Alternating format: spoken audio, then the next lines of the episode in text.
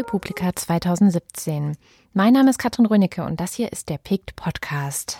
Auch in dieser Folge stellen wir euch den Vortrag eines Speakers auf der Republika vor, der auch bei uns auf pic.de zu Hause ist. Energieblockchain, Stromhandel über den Gartenzaun. Die Kurzthese des Vortrags lautet, Blockchain macht direkte Geschäfte zwischen Stromerzeugern und Verbrauchern möglich, unabhängig von Versorgern und, zumindest theoretisch, zu minimalen Transaktionskosten. Damit hat die Technologie das Zeug dazu, die Energiebranche radikal zu verändern, stärker noch als die Finanzindustrie. Keine Sorge, ich habe zuerst auch nicht so ganz verstanden, worum es eigentlich geht, aber genau dafür habe ich Ralf Diermann auf der Republika getroffen, der nämlich diesen Vortrag gehalten hat und der mir im Gespräch aufgedröselt hat, worum es eigentlich geht. Hallo Katrin. Du bist ja auf pick.de unterwegs für den Kanal Klima und Wandel. Das heißt, ähm, du beschäftigst dich viel mit Energie vor allem. Du nennst dich auch selber Energiejournalist. Mhm, genau. Die Themen Wärme und Strom gibst du als deine Lieblingsthemen an und arbeitest da unter anderem für Süddeutsche, Spiegel Online, Neue Zürcher Zeitungen. Hier auf der Republika ist so ein Vortrag zum Thema Blockchain und Strom. Mhm, genau. Und ich muss ganz ehrlich zugeben, ich habe mir da natürlich angeguckt, was ist das Abstract dazu, dann noch versucht ein bisschen rauszufinden, was ist das der Hintergrund dazu ist, aber so mega eingängig ist das Thema für mich erstmal nicht gewesen, weil ich mhm. zum Beispiel auch gar nicht wusste, was ist eigentlich eine Blockchain? Mhm. Was ist denn eine Blockchain? Äh, Blockchain ist letztlich ähm, eine Transaktionsplattform, eine Plattform, über der ich, über die ich Geschäfte tätigen kann, Handelsgeschäfte zum Beispiel, ohne dass ich eine dritte Partei dafür brauche. Also es ist quasi ein Gegenmodell zu der Art und Weise, wie Transaktionen normalerweise organisiert sind. Da gibt's ja in der Regel einen Mittler, einen, einen Intermediär, also einen Händler zum Beispiel oder eine Börse oder jetzt, um im Energiebereich zu bleiben, ein Versorger. Und der hat vor allen Dingen die Aufgabe, äh, die Daten, die bei dieser Transaktion anfallen, zu aufzunehmen, äh, zu validieren und zu dokumentieren. Also eine Rechtssicherheit zu schaffen eigentlich mhm. quasi, dass nicht nachher jemand sagen kann, äh, Käufer sagen kann, stimmt ja gar nicht, du hast mir gar nicht das geliefert, was ich was ich will oder wir haben andere Dinge vereinbart.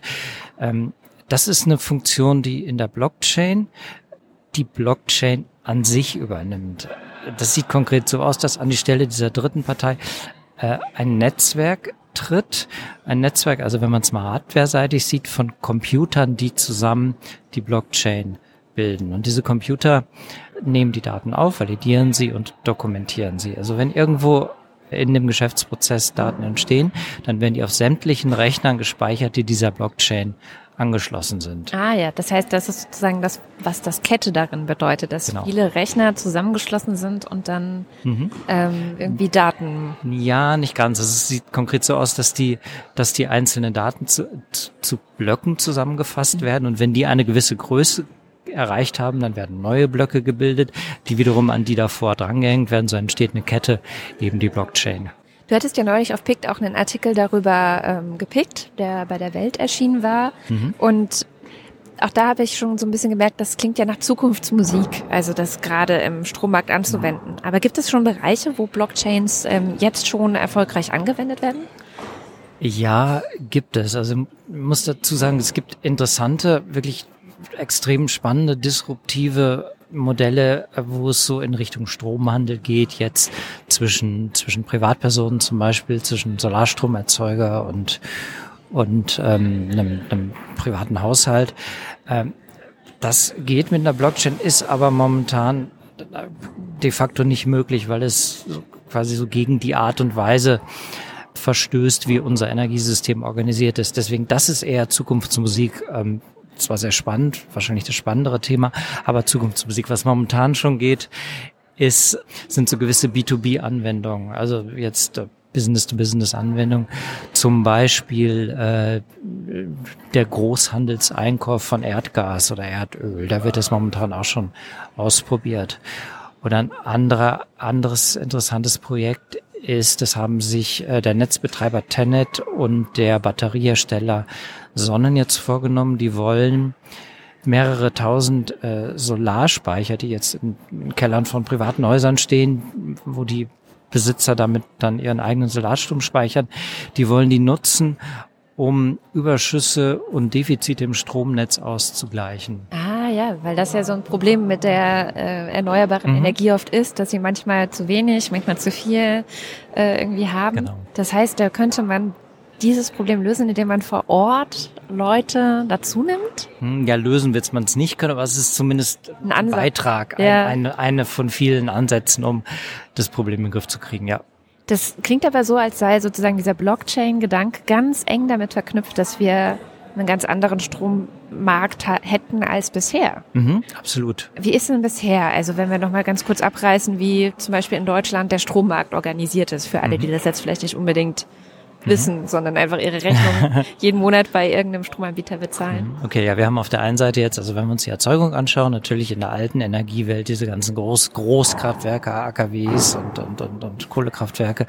Und das verlagert sich jetzt eben immer mehr zu einem dezentralen System, ähm, wo auch viele Private entweder als Investoren oder selber als Betreiber mit einer eigenen Solaranlage auf dem Dach an die Stelle der alten großen Erzeuger treten. Das Spannende dabei ist, um beim Beispiel privater Haushalte zu bleiben, die speisen den Strom natürlich nicht nur ein, sondern nutzen ihn selber und dadurch bekommen die so eine so eine neue Rolle. Also sie sind einerseits Konsument natürlich nach wie vor, aber sie sind gleichzeitig auch Produzent, Prosumer äh, mhm. nennen wir die. Also so eine und Mischung aus Producer, genau, Consumer. Genau, okay. genau. Mhm. Und ähm, diese Rolle kann man natürlich auch nutzen, um das System als Ganzes zu stabilisieren. Also die mhm. produzieren nicht nur und konsumieren nicht nur, sondern können auch Leistungen erbringen, um das gesamte System äh, stabil zu halten.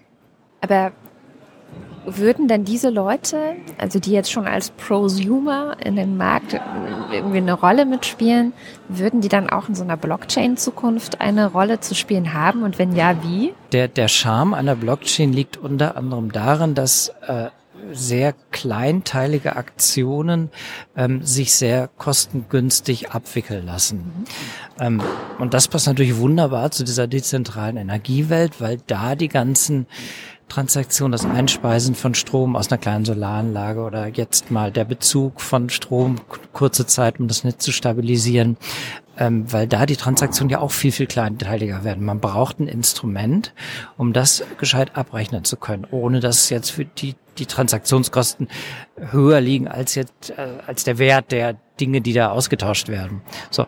Und da bietet sich Blockchain natürlich ideal an. Das heißt, es ist so, ein, so eine Mischung aus Dokumentation, äh, mhm. was passiert eigentlich und mhm. dann aber auch gleichzeitig könnte das abgerechnet umgewandelt werden äh, genau. in eine Rechnung oder sowas. Ja, genau. Mhm. Ja. Also ganz konkret, wenn ich jetzt zum Beispiel mein, meinem Netzbetreiber, einem Netzbetreiber erlaube, auf meinen Solarspeicher zuzugreifen, den ich im Keller stehen habe, um das Netz zu stabilisieren, weil jetzt vielleicht gerade ein Windrad mehr einspeist, als das Netz vertragen kann, dann für eine halbe Stunde oder für fünf Minuten oder so, dann, dann sind das Centbeträge oder Bruchteile von Cent. Und dafür ein komplexes Abrechnungssystem zu unterhalten, das wäre jenseits von Gut und Böse, was die Wirtschaftlichkeit angeht. Ja, ich stelle mir gerade jemanden vor, der sich mit einem Stift und einem Zettel daneben setzt und äh, aufschreibt, ja. was ging rein und was ging raus. So, aber so funktioniert ja meistens ähm, sowohl Strom als auch Wärme, dass irgendjemand kommt und abliest mhm. und dann wird das irgendwie zurückgetragen an die Unternehmen und mhm. dann kriegt man dann die tatsächliche Rechnung. Ja. Das wirkt ja auch auf mich, denke ich, ganz oft so ein bisschen mittelalterlich. Hätte man man dann quasi zu Hause irgendwie so ein Gerät, was, was auch meldet an diese Blockchain-Technik mhm. im Hintergrund. Jetzt ist gerade so viel reingegangen und jetzt ist gerade so viel rausgegangen, also auch Echtzeit ja. mhm. im Gegensatz Gen zu jetzt. Genau, das ist ein wichtiger Punkt. Ähm, das das Praktische ist, das kommt eh. Also wir reden da ja über die Smart Meter, diese intelligenten Stromzähler, die in ah, in in von denen habe ich noch nie gehört. Ah, okay. Also auch die Stromzähler werden intelligent in Zukunft. Äh, Intelligenz heißt in dem Fall halt, dass sie sehr kleinteilig aufnehmen, wie viel Strom verbraucht oder eingespeist wurde. Also im Viertelstundentakt oder im Minutentakt oder auch in Echtzeit ist möglich. Und das ist die Voraussetzung natürlich, um so ein System überhaupt ähm, ja, äh, zum Laufen zu bringen. Aber wie gesagt, die kommen eh. Solaranlagenbetreiber müssen die seit Jahresbeginn sowieso haben. Und private Haushalte wird das jetzt in den nächsten 10, 12 Jahren, glaube ich, auch umgestellt. Ja, spannend. Okay, also der eine Vorteil liegt ja auf der Hand. Wir können Defizite oder Überschüsse ein bisschen besser verteilen oder irgendwie aufnehmen. Aber wenn ich jetzt mal so kapitalismuskritisch rangehen darf, ähm, gibt es auch Aussichten darauf, dass dann die Monopole, die ja gerade sehr stark sind im Strommarkt, dass die vielleicht auch ein bisschen wackeln könnten? Oder? Absolut, da verlagert sich Wertschöpfung natürlich zu den, zu den, äh, ja, auf die Ebenen bis hin zu dem Privathaushalt. Yeah. Ich kann Geld verdienen damit, dass ich einem Stromnetzbetreiber helfe, die Versorgungssicherheit zu gewährleisten. Das ist eine Aufgabe, die haben früher die großen Kraftwerksbetreiber erbracht, unter anderem. Also indem sie halt ihre Kohlekraftwerke auch dafür zur Verfügung gestellt haben. Das braucht man mittelfristig nicht mehr, weil es da eben solche dezentralen Lösungen vergibt. Das heißt, da schwebt eine völlig neue Energiezukunft herbei. Ja, eine, eine spannende, dezentrale und vor allen Dingen demokratischere Form der ja. Energie. Und ökologisch wahrscheinlich ja auch gleich mit, weil Klar, genau. das sind ja dann die Systeme, die irgendwie mhm. auf erneuerbaren Energien basieren. Es wird jetzt sich keiner ein Atomkraftwerk in den Garten stellen, wahrscheinlich. In der Tat. Haben wir jetzt irgendwas vergessen, was in deinem Vortrag dann dazu auch noch ähm, vorkommen wird? Es gibt noch einen Punkt, also du hast mich ja anfangs gefragt, wo jetzt äh, die, die nächsten, die ersten Anwendungen sein werden. Ja. Es gibt einen interessanten Bereich noch, äh, das ist die Elektromobilität. Mhm. Äh, da gibt es verschiedene Projekte, unter anderem auch von RWE. Ähm, also insofern versucht die alte Energiewelt doch noch einen Fuß in der Tür zu behalten. Das darf sie ja auch. In der Tat, ja ein betreiberunabhängiges System für Ladestationen aufzubauen, ein Abrechnungssystem, wo die Blockchain-Technologie quasi in die Ladetechnik der Autos verlagert wird, die dann direkt kommunizieren mit den Ladestationen, egal wer diese Ladestation betreibt. Das hat den Vorteil, man muss sich halt nicht immer aufwendig aufwendig identifizieren. Und es ist besonders interessant jetzt so in Richtung Kurzzeitladen. Wenn ich zum Beispiel zum Supermarkt fahre und da halt zehn Minuten schnell mein Elektroauto auflade, da, da geht's dann auch wieder um fünf Cent oder so, Strom im Wert von fünf Cent. Ähm, in der Blockchain kann ich das halt total günstig abrechnen, mit anderen konventionellen Systemen eher schwierig. Und wenn man das mal so langfristig weiterdenkt in Richtung induktives Laden, das ist richtig spannend. Da könnte man ja zum Beispiel technisch kein Problem Induktionsschleifen in den Asphalt legen. Wenn ich mit meinem Elektroauto... Ja. Du sagst gerade so, ja, ist ja technisch kein Problem. Und ich denk so, what? Ja. okay. Ähm, das heißt, wenn ich an der Ampel stehe, 20 Sekunden, äh, kann ich ein paar Wattstunden Strom ziehen. Äh, macht den Kohl nicht fett, aber ähm, in, in der Summe natürlich schon interessant. Für jemanden, der von Induktionsladen gerade zum ersten Mal hört, ist es gerade so ein totaler Aha-Moment, dass ich zum, ja, ich, ich verstehe gerade, wie sich meine elektrische Zahnbürste lädt. Ja, genau. Aha, aha.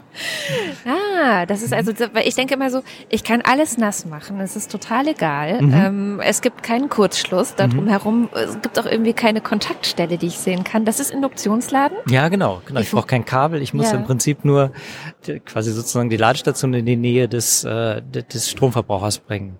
Und der Strom fließt quasi durch die Luft. Verrückt. Hm. Ich würde sagen, damit können wir dann auch die Leute schon mal staunend äh, entlassen. Vielen, vielen Dank. Ja, danke. Für deinen kleinen Einblick in das Thema Blockchain im Strom. Das war der Energiejournalist und Picker Ralf Diermann.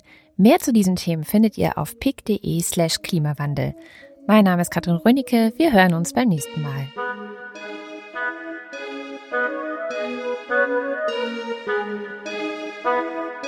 Thank